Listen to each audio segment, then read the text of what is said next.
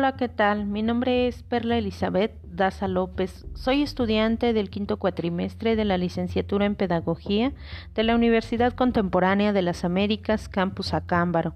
Bienvenidos al primer capítulo de esta serie de podcast de la asignatura Modelos de Práctica Docente.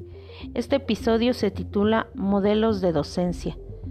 Hay una serie de análisis que han reconocido cualidades particulares de los modelos utilizados en la práctica docente, también conocidos como enfoques, tradiciones o concepciones, configuraciones de pensamiento y de acción que se mantienen a lo largo del tiempo, sobreviven en el currículum, en las prácticas.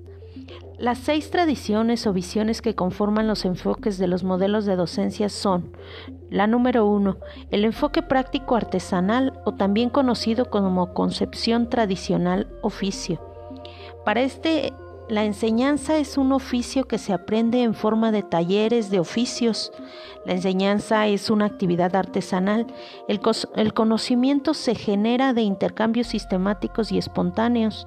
La número dos, tradición normalizadora, disciplinadora. Esta tradición es lo que responde al proyecto educativo vigente, desde el que se estipula quién y cómo debe de ser el alumno, el docente, qué cosas son las que debe de enseñar y aprender y cómo lo debe hacer todo el maestro con base en el carácter científico de los conocimientos pedagógicos que transmite.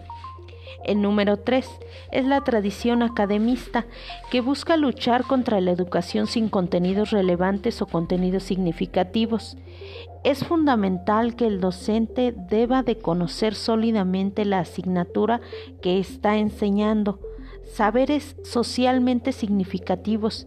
Este modelo también prioriza la formación disciplinaria de los futuros docentes. El número cuatro es el enfoque técnico academista o concepción tecnológica, o también tradición eficientista. Esta tradición entiende al conocimiento práctico como la aplicación del conocimiento teórico. La formación se debe de centrar, centrar en la preparación técnica del docente para la programación y el manejo de nuevos recursos de enseñanza, lograr eficiencia en la labor docente. El profesor debe de buscar siempre, a la siempre estar a la vanguardia e innovar en la planeación de sus secuencias didácticas. El enfoque número 5 es la concepción personalista o humanista.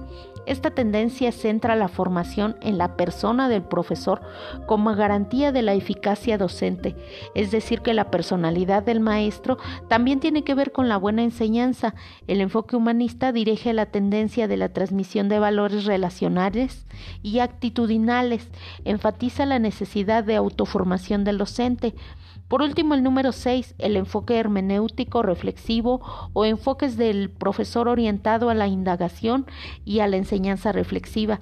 La diversidad de los lugares en los que pueda darse la enseñanza la hace ser una actividad compleja en la que se pueden llegar a desarrollar conflictos sociales que conllevan dificultades de valor y que requieren respuestas éticas y o políticas con este modelo se, puede llegar a se pueden llegar a dar modificaciones de relaciones de poder o revisión crítica de la práctica docente.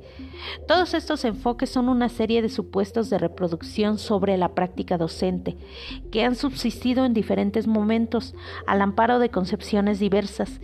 En ningún caso han sido completamente eliminados, al contrario, todas estas perspectivas tienen un cierto grado de institucionalización incorporadas a las prácticas de formación docente actual.